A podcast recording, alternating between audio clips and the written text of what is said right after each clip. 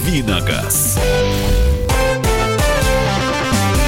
Здравствуйте, друзья. Программа «Дави на газ» в прямом эфире на радио «Комсомольская правда». Меня зовут Михаил Антонов. Кирилл Мелешкин рядом, редактор отдела автомобильной информации журнал «За рулем». Здравствуйте. Здравствуй, Кирилл. Так, э, к новостям. А, давайте, ну, так как я представил Кирилла как э, сотрудника э, издания «За рулем», то коллега Кирилла, Сергей Зиновьев, здесь статью большую написал, рассказал, сколько необходимо прогревать двигатель автомобиля в зимний период. Самое интересное, это читать, конечно, комментарии под статьей. Сергей молодец. Что а, автор несет? Несите дальше. Ну и так далее. Нету понимания, надо или не надо. Но у 80, ну, наверное, процентов тех, которые прокомментировали эту статью, я так понял, что все-таки отказаться от прогрева двигателя зимой э, многие не могут, и процентов 80-85, хотя бы 2-3 минуты, но пусть машина постоит, поработает. Это, я подозреваю, те 85%, которые все-таки на своих машинах ездят и на свои их покупают. Ну, конечно, да. да потому Нет, что так, так-то да, когда машина приехала... казенная, ну, ни свое не жалко. И тем не менее, значит, э, все-таки вот говорят все время, что нынешняя техника уже достигла таких э, высот, что ничего прогревать не надо. Ну, закон физики не обманешь, так. когда масло густое и первые э, несколько секунд, а может даже и минут в зависимости от температуры, двигатель э, работает фактически на сухую, ну какие бы технологии тут не были, чудо не произойдет. И холодный пуск мотора это всегда тяжело, это всегда повышенный износ. Поэтому, конечно, прогревать нужно. Другое дело, что пресловутые вот эти высокие технологии, они привели к тому, что нынешние моторы, в отличие от там, старых, древних карбюраторных, они на холостом ходу практически не греются. Поэтому если греть их по старинке завел и стоишь, тарахтишь на холостом ходу, ждешь, когда стрелочка температуры дойдет до нужного значения, но это бесполезно. Поэтому описанный алгоритм, он действительно оптимальный. Подождал там одну, две, три минуты на холостом ходу. Ну, зимой э, практически сразу никто и не трогается, потому что как минимум нужно почистить стекла, почистить снег, ну, кто-то курит, а, и после этого трогаться, ну и также первые пару километров, пару-тройку километров особо не газовать, дать мотору уже прогреться окончательно на ходу. То есть алгоритм абсолютно правильный.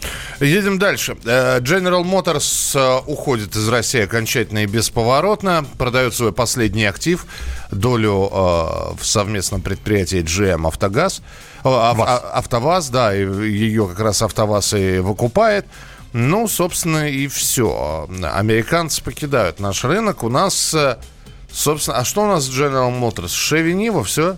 Э, нет, у них остались дорогие премиальные модели. У них остался на нашем рынке бренд Cadillac и дорогие модели Chevrolet Tahoe, Traverse, но вот они говорят, что они Камара. уходят из России, и э, очень многие уже предположили, что в том числе и... Оставшиеся марки Оставшиеся марки, да, с, будут свернуты, производство будет свернуто. Э, кстати говоря, э, что касается...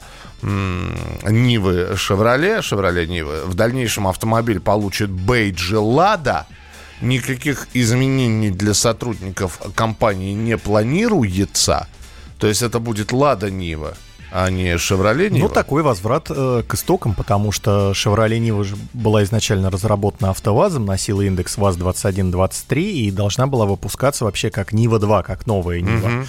Но потом возникло совместное предприятие с GM, на нее навесили шильдик Chevrolet, и вот, собственно, всю свою историю больше десятка лет она в таком виде и просуществовала.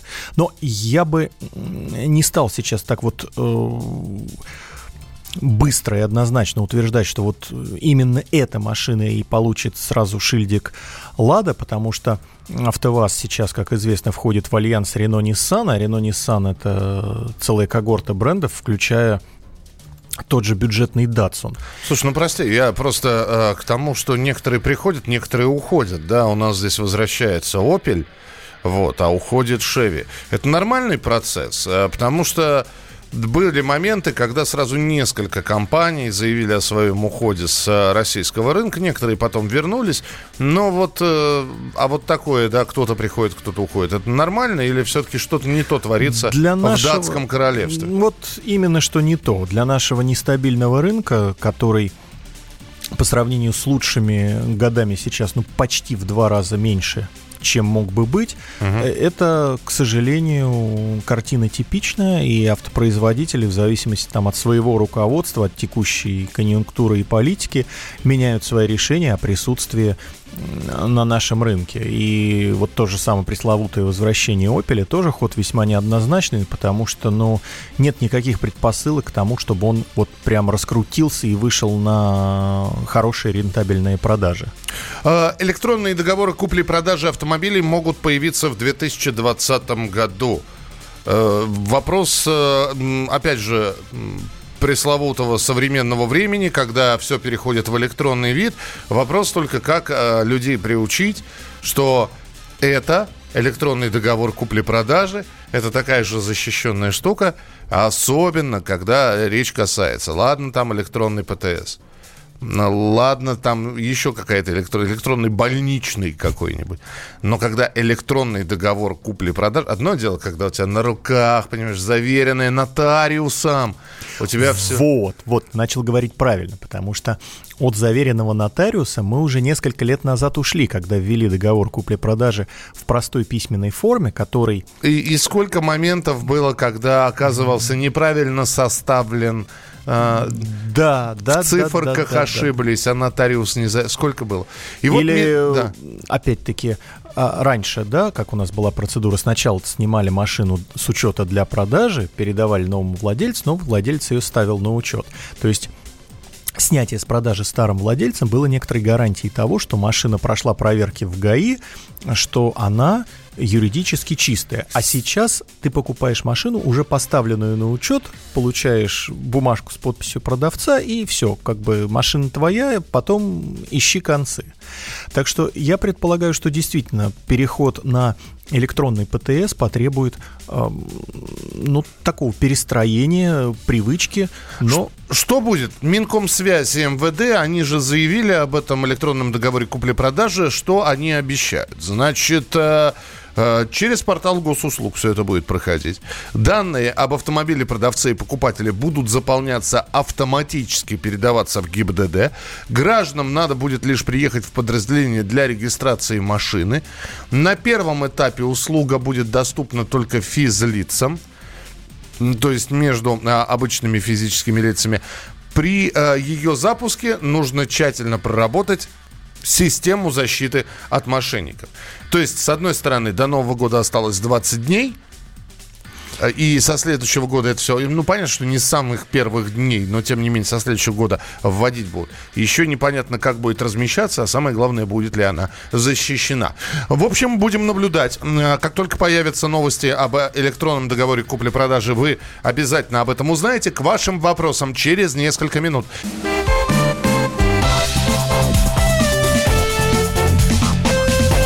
Давиногаз. Иркутск. 91,5. Воронеж. 97,7. Краснодар. 91,0. Тюмень. 99,6. Анапа.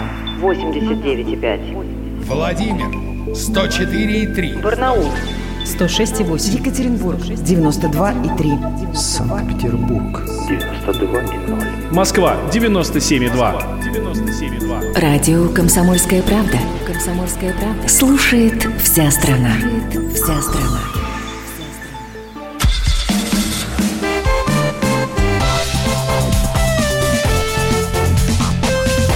Давиногаз.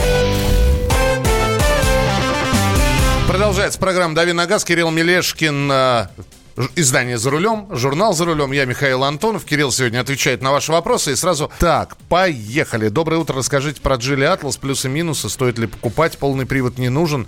Стиль вождения спокойный. Ну, Джили Атлас, в общем, можно сказать, что относится к машинам уже такой китайской новой волны. Это не те поделки, которым которыми наш рынок наводняли раньше. То есть вполне себе уже автомобиль достойного уровня. В каких-то моментах он да, до своих азиатских собратьев, да, корейских или даже японских уже дорос. То есть это та машина, за которую, в общем-то, ни бренду, ни ее владельцу стыдно не будет. Э, вот, цена уже, конечно, не китайская, практически на уровне конкурентов. Э, и... Отсутствие полного привода не, не минус? Нет, э, человек имел в виду, что конкретно ему, наверное, полный привод не нужен, потому что у Geely Atlas есть дорогие версии, есть. они оснащаются есть, полным да. приводом. Вот, так что э, если запала именно эта модель, потому что по дизайну, по оснащению она и по ходовым характеристикам она уже вполне достойная, так что не вижу препятствий, отговаривать не буду. Стоит ли Веста СВ Кросс своих денег? Но это почти миллион. Вот здесь пишут от 820 тысяч. Если да, у нее до, конку... до почти миллиона. Да, есть ли у нее конкуренты за эту цену и что посоветуете взять? Ну, стоит ли денег, это вот каждый отвечает для себя сам. Да? Для кого-то стоит, для кого-то не стоит. Это все сугубо индивидуальный выбор если говорить объективно, да, посмотреть на рынок, то фактически конкурентов у нее нету. Недорогих универсалов в стране больше не представлено а, в принципе. То есть по вместительности, ну, плюс-минус э, будет соответствовать ей Шкода Rapid э, за счет своего кузова лифтбэк, но она при прочих равных будет дороже. Э, более вместительный это Lada Largus, но по сути это просто слегка облагороженный грузовик. Современной легковой машиной его назвать нельзя. Это чуть, ну, просто бо- чуть более э, большая вариативность на вторичке, но я так понимаю, что речь все-таки идет про новые автомобили. Ну, да, да, на вторичном рынке можно посмотреть на бэушные универсалы классом выше. Это Ford Focus, Kia Ceed. Ну, вторичка, да, это больший риск. А по сути у Весты Кросс, тем более с ее клиренсом, с ее оснащением и всем остальным, и стоимость содержания, дизайном, прочим, прочим, по сути конкурентов нет. Но ответ на вопрос, который был задан изначально, стоит или нет, это вот можете только ответить для себя сами. Судя по статистике продаж, многие э, решают, что да, она того стоит. 8 800 200 ровно 9702. Марат, здравствуйте. Здравствуйте. Доброе утро, уважаемый ведущий. Я, у меня не вопрос, у меня как бы просьба. Хотел бы вас попросить в какой-нибудь программе, чтобы рассказали, как вообще автомобиль например, оставить на консервацию именно долгую, только, ну, премиум сегмент Mercedes, BMW, Lexus. Например, если машину оставить на год, на два, вот что с ней делать? Ну, спасибо. Да, спасибо большое. Принято. Ну, ну, вы понимаете, для все-таки массового слушателя, я не знаю, насколько это будет интересно. Уж если говорить про консервацию, надо говорить про консервацию автомобиля в целом. Ну вот, а потом уже в этом разговоре как-то, ну, ну уходить э, в сторону премиум сегмента или наоборот бюджетных версий. Нет, ну определенные советы можно дать, не обязательно этому, да, посвящать целую программу. Во-первых, тем более, если да, речь идет не о дешевой массовой машине, а о премиальной, тут, я думаю, э, все решается проще. Две минуты в Гугле и найти ближайшие Э, мастерские, детейлинг-центры, которые э, по части мойки, химчистки и очистки и защиты кузова вам сделают полный комплекс. То есть в этом плане э, никаких проблем нету, машину вам отполируют, законсервируют и, пожалуйста, хоть своим ходом, хоть на автовозе к месту долгого хранения ее перегоняйте. Ну а что касается техники, то, э, в общем-то, здесь не важно, ну, какого класса машина, потому что ну, агрегаты, они все более-менее одинаковые, на них действуют одинаковые физические процессы. И здесь, опять-таки, интернет вам в помощь, все советы. А следовать ли всем из них или только избранным, ну, это уже как бы на э, ваш суд. Могу сказать, что я вот, например, ну, не год, не два, но мотоцикл на полгода оставляю на хранение. Ну, ничем особо не заморачиваюсь. Аккумулятор снял, помыл, отполировал, прикрыл и стоит он до весны. 8 800 200 ровно 9702. Юрий, здравствуйте. А, здравствуйте. Вот слушайте, вопрос сейчас вот у вас был по поводу универсалов, да? А, вот э, хотелось бы узнать, вот такие простые машины, как вот Renault Logan, да, вот э, Kia Rio, Hyundai Solaris, почему не делают универсалы? Вот хэтчбеки есть, но это маленькие кузова. Ларгус, конечно, тоже, как вы сказали, грузовик там устаревший. Вот хотелось бы узнать, есть какие-нибудь вообще планы там у заводов? Вот, э, потому что очень много, много желающих купить вот машину такого недорогого сегмента с универсальным кузовом, но их нет. Спасибо. Да, вы абсолютно правы. К сожалению, выбора нет. И, как я уже сказал, по сути, по вместимости, по практичности, единственная альтернатива универсалу Веста – это вот лифтбэк Шкода Рапид.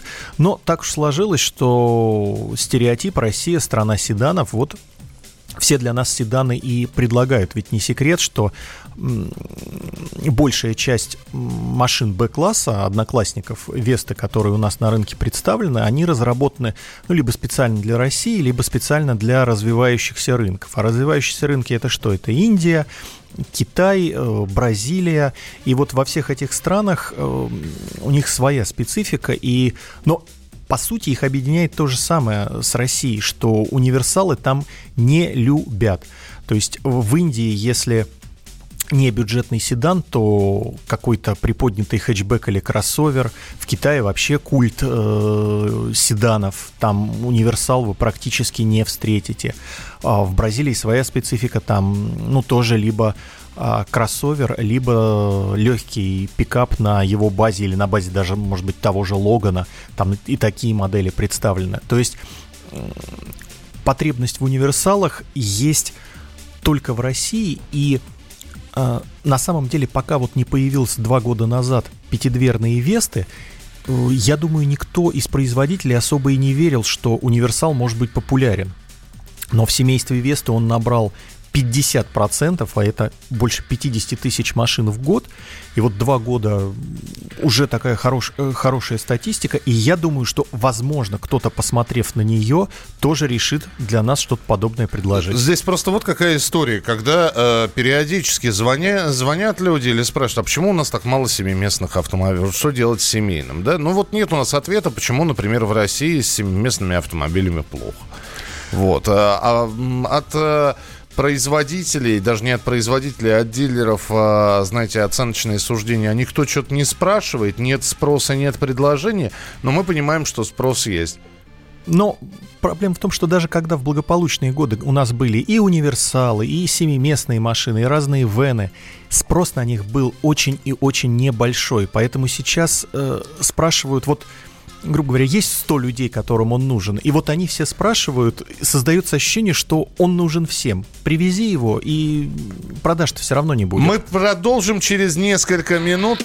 Политика. Владимир Путин приехал в Японию на саммит большой... Экономика. Покупательная способность тех денег, которые вы... Аналитика. Что происходит правильно, а что происходит неправильно. Технологии. В последнее время все чаще говорят о мошенничестве с электронными подписями. Музыка. Всем привет! Вы слушаете «Мир музыки». Комсомольская правда. Радио для тебя.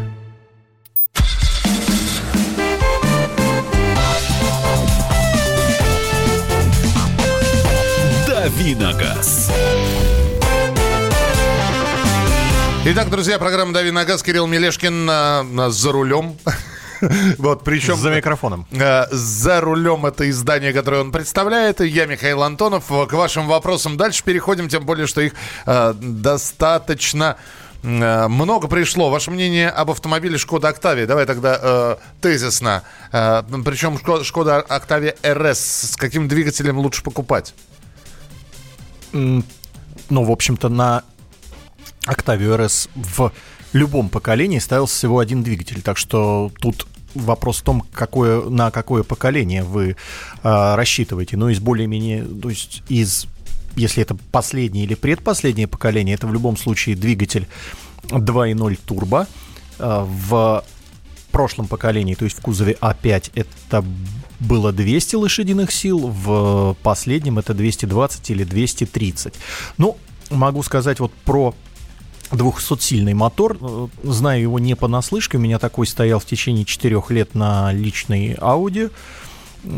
Пробег у него был уже хорошо за 200 тысяч, никаких особых проблем с ним не было. Другое дело, что возраст машины, он уже таков, что непонятно, какая у нее была история, эксплуатация. Смотрите, но в общем и целом, если грамотно подойти к выбору, машина вполне себе живучая и достойная. Доброе утро. Скажите, пожалуйста, нет ли информации про рестайлинг Volkswagen Tiguan 2020 года? Возможно, к концу года э, машина действительно обновится, ей будет уже 4 года, и это срок для рестайлинга. Но это, если и случится, то по моим прикидкам по осени, и в 2020 году он вряд ли в России успеет появиться. В общем, будем вам вас держать в курсе. А, доброе утро. Рассматриваю приобретение нового Jeep Grand Cherokee. Подскажите мнение о данном автомобиле, есть ли у него конкурент? Ну, с точки зрения внедорожных способностей, наверное, конкурент вырисовывается только один, это Land Rover если вам нужен именно в внедорожный арсенал какие-то способности вне асфальта. А так, по размеру салона, по оснащенности, да, любой премиальный кроссовер, в общем-то, пожалуйста, в число конкурентов записывайте. 8 800 200 ровно 9702. Наиль, здравствуйте. Алло. Здравствуйте. Здравствуйте. У меня был в 50 году Pajero Sport. Так. А продал. А потом купил еще в Москве роль в центре Паджеро Спорт 2014 года. Что мне ожидается? Пробег? Ну, понятно. В общем, а, предсказание, что может быть с Паджеро Спорт. Ну, автомобиль один из самых таких надежных, живучих, по нынешним временам уже простых по конструкции, так что я думаю, что при заботливой эксплуатации, если машину сознательно не убивали, ничего с ним не будет, даже вне зависимости от того, какие там агрегаты на нем установлены. Э, следующий звонок. Здравствуйте, Александр, слушаем. Здравствуйте. Здравствуйте, господа. Здравствуйте. У меня такой вопросик. Подскажите, пожалуйста, что лучше взять? Э, либо Шкода Кодиак, э, ну, годовалый, приблизительно 1,4 объем, полный привод. Так. Либо, либо, наверное, Санта-Фе тоже годовалый, 18 -го года, но у него 2,4 будет объем уже. Вот что лучше, как вы думаете? Ну, знаете, выскажу свое личное мнение.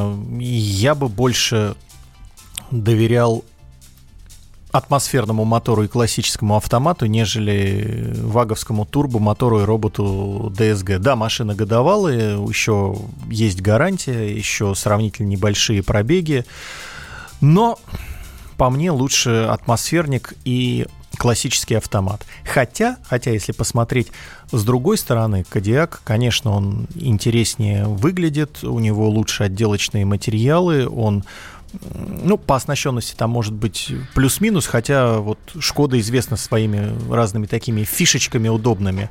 То есть в повседневной эксплуатации машина будет доставлять больше удовольствия. А, доброе утро. Помогите, пожалуйста, советом. Kia Rio 2012 года. Коробка автомат. При непродолжительной езде включает третью передачу и не скидывает вниз на вторую и первую. Масло в коробке менял. Не помогло. Неужели нужно перебирать коробку?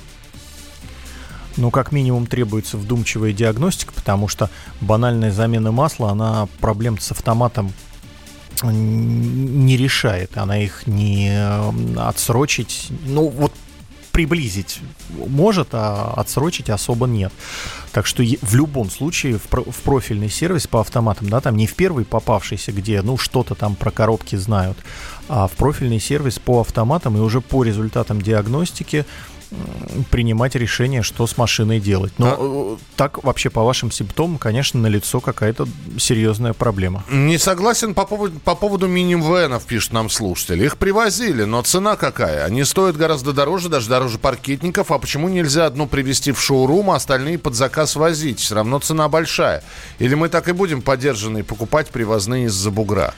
Ну, во-первых, в то время, когда, вернемся, да, в те благословенные времена, когда они были у нас на рынке представлены, никакой запредельной цены на них не было. Да, и те же Ford S-Max, и Galaxy, и C-Max, вот, пожалуйста, полная гамма была у Ford. Стоили они, то есть Ford C-Max стоил сопоставимых денег с Фокусом, который был близок по размерам, S-Max стоил столько же, сколько Mondeo, никаких запредельных цен на них не было. Сейчас, да, сейчас цены запредельные, только по той простой причине, что из-за низких продаж локализовывать эти машины в России неинтересно. Они приходят к нам импортные, отсюда и цена. И э, давайте вспомним, что с тех времен изменились правила сертификации в России, и э, чтобы легализовать продажу одной модели производителю нужны э, очень серьезные вложения. И это тоже влияет на цену. Nissan Qashqai G11 рестайлинговый, 2 литра, механик. Хочу купить новую. Что скажете? Так а вы хотите Nissan Qashqai купить или вы хотите рестайлинговый продать и купить новую? Ну, я так понял, что все-таки человек хочет приобрести Qashqai. Ну, если вы сказали, что на механике, это э, сразу убирает э, самое потенциально слабое звено Кашкая, то есть вариатор. И поэтому ничего плохого про машину в данной конфигурации сказать нельзя. Тем более двухлитровый атмосферный мотор, так что рекомендую. 8 800 200 ровно 9702. Виталий, здравствуйте. Здравствуйте. Здравствуйте. Сибирь. Подскажите, пожалуйста, вот эксплуатирую Kia Sorento, э, атмосферник 2.4, бензин, обычная машина. Вот 107 тысяч накатал, гарантия в 21-м закончится. Угу. Вот к чему готовиться? Либо думать, что поменять машину до гарантии, либо можно спокойно эксплуатировать как этот автомобиль. Что можете мне сказать? Ну, если сейчас он... Ну, во-первых, гарантия заканчивается в 2021 году, это еще год с лишним. Волноваться-то преждевременно. Во-вторых, если он вам хлопот не доставляет, то я бы не суетился и продолжал эксплуатировать дальше. Ну а в-третьих, конечно, все зависит уже от э, ваших конкретных возможностей. Да? Если есть э, вариант сменить машину, да, там, с минимальными или с ненапряжными вложениями на новую, то, ну, конечно, новая лучше, чем с закончившейся гарантией. Но в общем и целом по вашим вводным не вижу причин для паники и поисков замены. Не согласен по поводу Шкода Кодиак 1.4. Очень надежный двигатель, коробка мокрая, тоже достаточно надежный, хорошо себя зарекомендовал. Но я так понимаю... Флаг в руки, это вера, с верой не спорят. Что? Это вера с верой не спорят. Так э, здесь именно поэтому у нас разнообразие моделей. Именно поэтому. Потому что один считает, э, что именно эта машина крутая. Другой считает, что именно это. Так, а ваше мнение Hyundai Tucson дизель 2019 э, год? Давай, 30 ну, секунд, да. Дизель у нас достаточно редкий мотор на нем, так что особой статистики по нему нет, но вообще дизель это хорошо если вам именно... Похоже на, на тост сейчас было, да? Дизель это хорошо. Так? Ну, для утра вторника рановато. На, ну, тем не менее, до Нового года осталось всего-навсего три недели. Мы продолжим через несколько минут. А, у тебя тест-драйв. Расскажешь о каком-нибудь автомобиле. Да, все непременно. Все непременно. Все это через несколько минут в программе «Дави на газ» Кирилл Мелешкин и я, Михаил Антонов. Новое время диктует новые правила – ты не позволяешь себе подолгу быть привязанным к одному месту. Ты думаешь об удобстве, скорости и доступности информации. Именно поэтому мы сделали совершенно новую версию мобильного приложения «Радио Комсомольская правда». Современный интерфейс и обширный набор полезных функций. Возможность слушать нас в дороге, как на iOS, так и на Android. В режиме онлайн и подкасты. «Комсомольская правда». Всегда рядом. Радио жизни. Радио для тебя.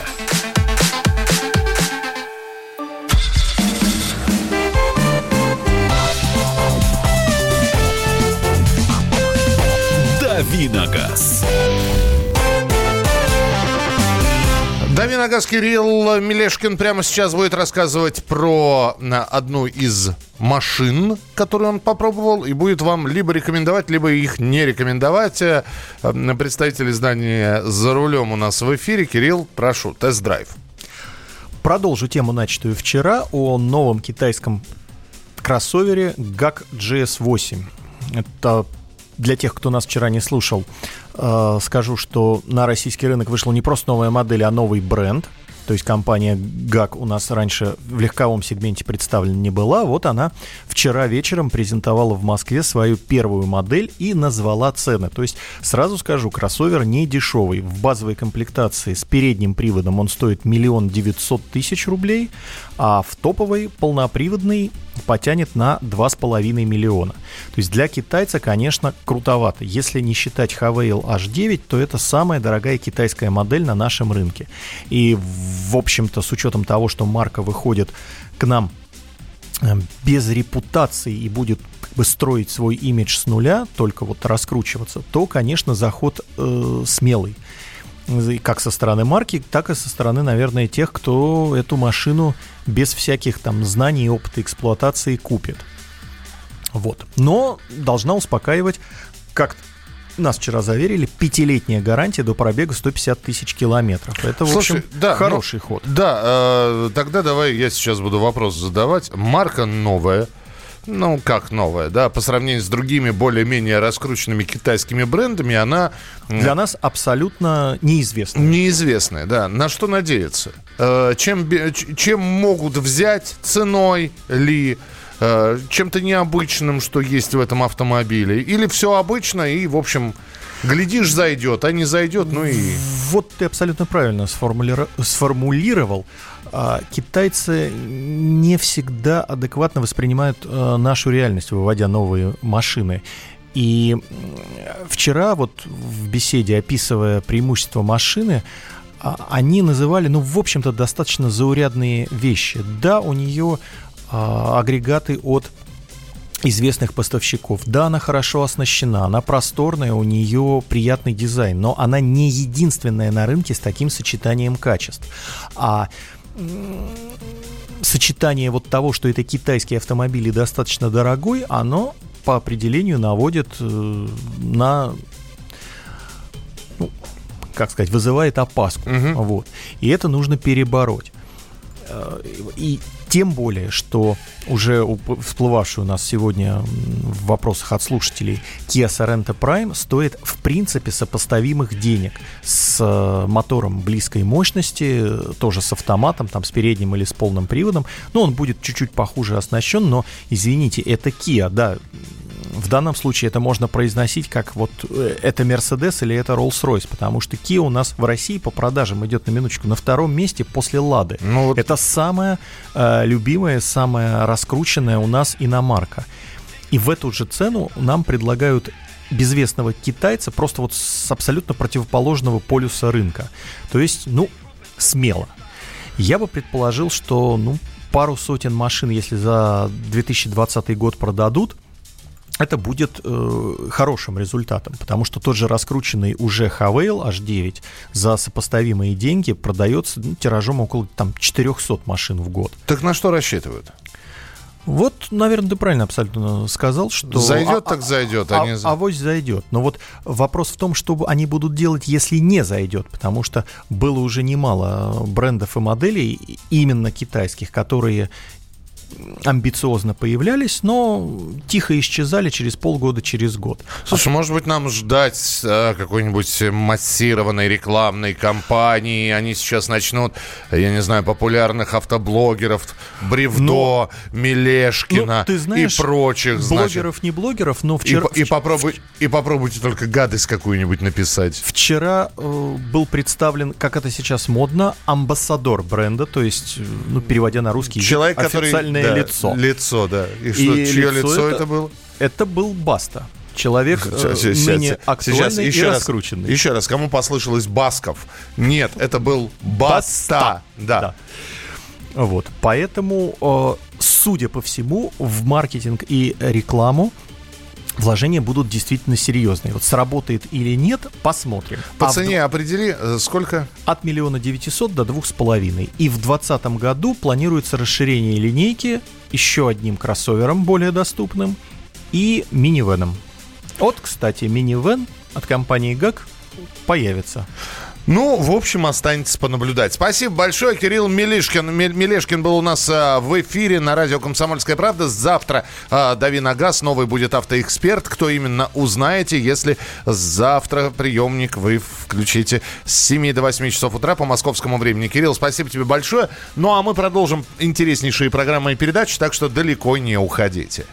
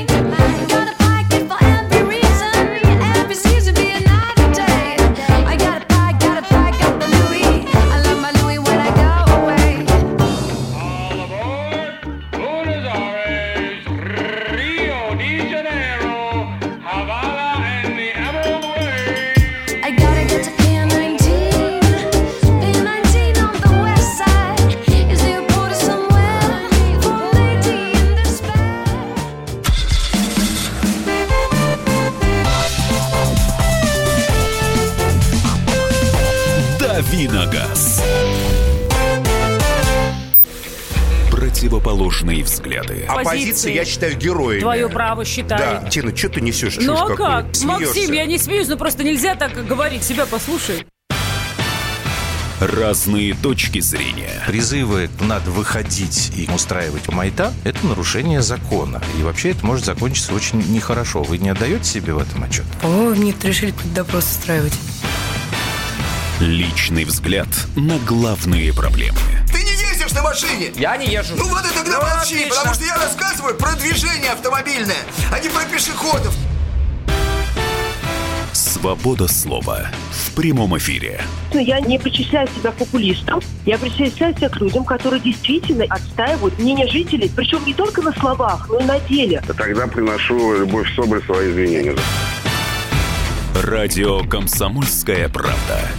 Правда рождается в споре. Две крайности, они всегда опасны. Всегда мир более разноцветный и плохо, когда либо кровь на улицах, либо кровь в застенках.